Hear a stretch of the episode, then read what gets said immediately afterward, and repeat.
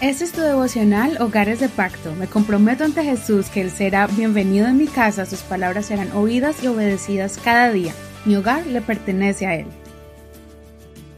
Enero 9. La mirada de Jesús. Mateo 9. Desde el verso 9 al verso 13.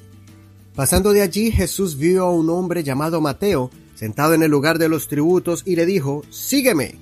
Y él se levantó y lo siguió.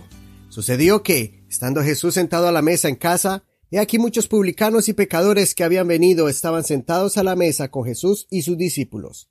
Y cuando los fariseos lo vieron, decían a sus discípulos, ¿Por qué come su maestro con los publicanos y pecadores?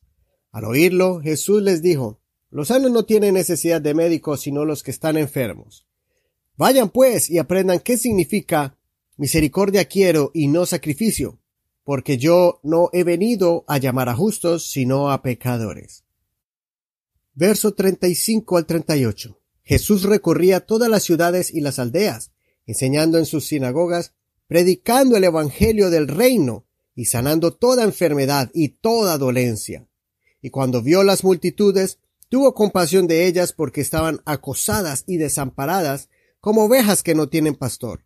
Entonces dijo a sus discípulos, A la verdad, la mies es mucha, pero los obreros son pocos. Rueguen pues al Señor de la mies que envíe obreros a su mies. Este capítulo encierra muchos eventos, pero quiero que nos enfoquemos en dos eventos. Primero, vemos el llamamiento de Mateo, un publicano.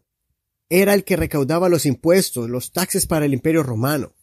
Usualmente los publicanos tomaban ventaja del pueblo cobrando sus servicios con sumas demasiadas altas y así abusaban de su posición. Los que eran judíos sufrían rechazo de los mismos judíos y ni siquiera eran bien recibidos en el templo o sinagogas. Eran catalogados como pecadores por trabajar para el imperio que tenía subyugado a los judíos. Con ese trasfondo histórico, entenderá la gran acción de Jesús llamando a Mateo, el cual dejó tirada la mesa de los recaudos y para celebrar su nueva vocación como seguidor de Jesús, hizo una fiesta. Ahí Jesús pronuncia la grandiosa declaración divina, el Señor vino a buscar a pecadores y no justos, así como el médico sana enfermos no sanos. Por eso después podemos ver el estado con que el Señor miraba a la multitud, con ojos de compasión. Los veía como ovejas dispersadas, perturbadas, perdidas.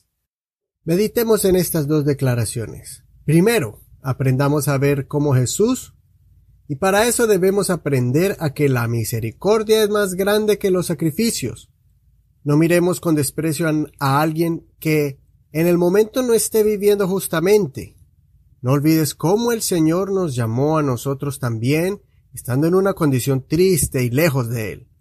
Así como llamó a Mateo, también puede transformar esa esposa o esposo, esa hija o hijo que no están caminando en la senda del Señor. Segundo, debemos orar todos los días para que el Señor siga preparando obreros para que rescaten muchas ovejas perdidas. Oremos para que el Señor nos dé la sabiduría para entender que la misericordia es más grande que los sacrificios. Bendiciones de Dios para usted en este día.